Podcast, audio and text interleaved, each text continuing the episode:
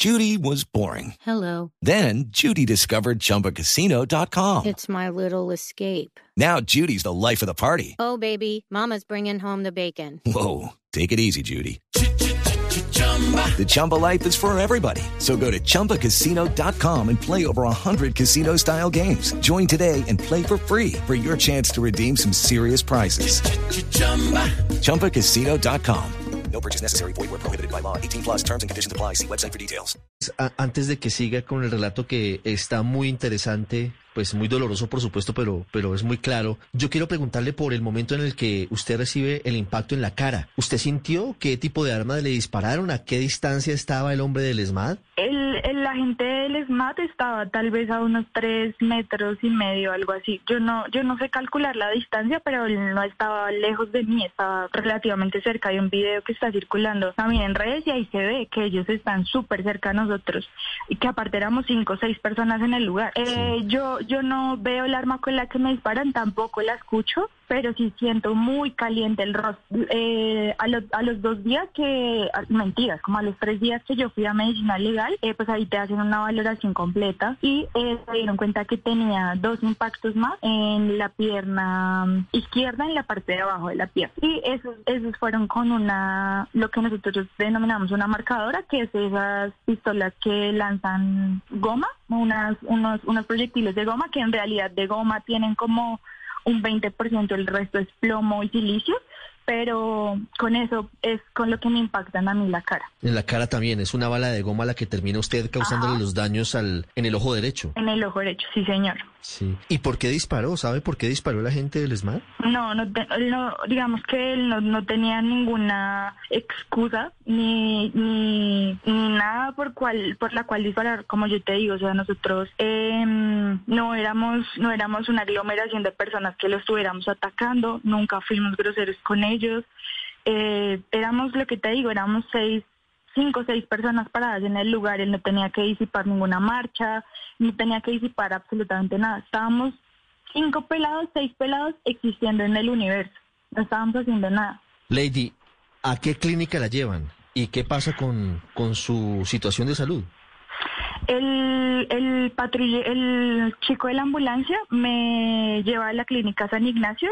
Eh, camino a la clínica San Ignacio pasamos también por una, una manifestación. Cuando vamos pasando, eh, gasean la manifestación y esos gases entran a la ambulancia.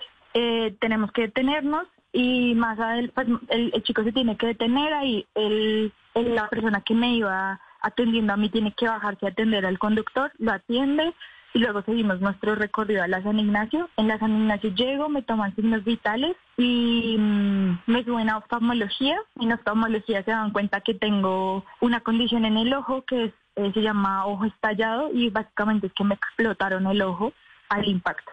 Entonces deciden operarme. Eh, como había comido a las 4 de la tarde antes de que pasara todo lo que pasó, no me podían operar porque podía broncoaspirar durante, durante la cirugía, así que me operan al otro día, eh, más o menos como a las 11 de la mañana, 10, 11 de la mañana.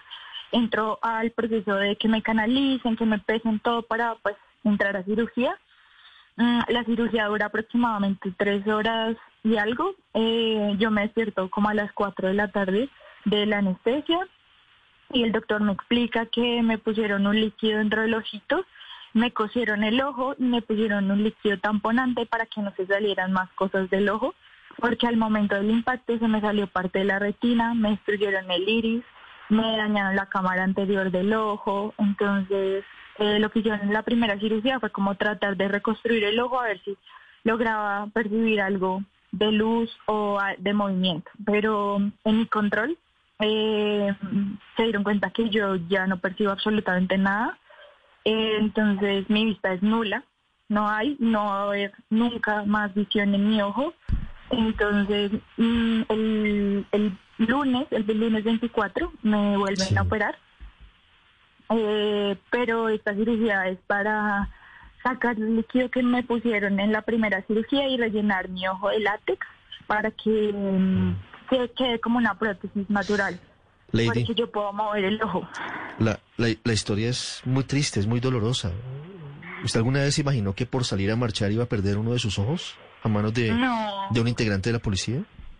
Uno no piensa que alguien te va a atacar de esa forma cuando no estás haciendo nada y estás simplemente ejerciendo un derecho que como ciudadano tenemos de salir a manifestarnos. Lástima que pues en este país no nos dan garantías a absolutamente nadie y pues tristemente fui yo la víctima el 28 y, y se ha visto que a lo largo de los días ya creo que una ONG Temblores reportó 30 heridos oculares. Entonces, tristemente ese día fui yo, no lo esperaba, creo que nadie se espera estas cosas, pero pues ahí tengo que afrontarlo ya, tengo que vivir el resto de mi vida con esto.